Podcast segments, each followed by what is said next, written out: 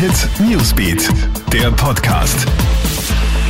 Hey, ich bin Michaela Mayer und das ist ein Update für den Dienstagabend.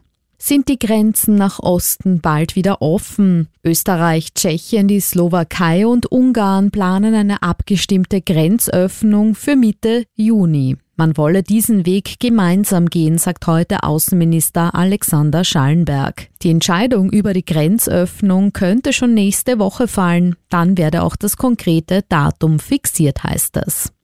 Das Budget für die Kurzarbeit wird erhöht und zwar wird es von 10 auf 12 Milliarden Euro aufgestockt, sagt heute Finanzminister Gernot Blümel. Derzeit sind 1,3 Millionen Menschen in Kurzarbeit. Die Zahl der Arbeitslosen in Österreich ist seit dem Höhepunkt Mitte April um 55.500 zurückgegangen. Jedoch sind noch immer rund 533.000 Menschen arbeitslos gemeldet.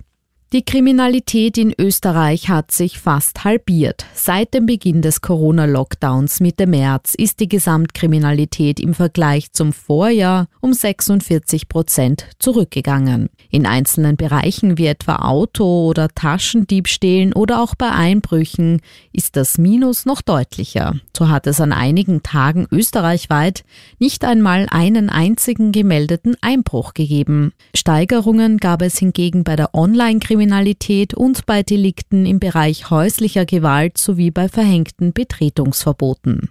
Alle Updates und News gibt's für dich immer im Kronehit Newsbeat, online auf kronehit.at und in unseren täglichen News Podcasts.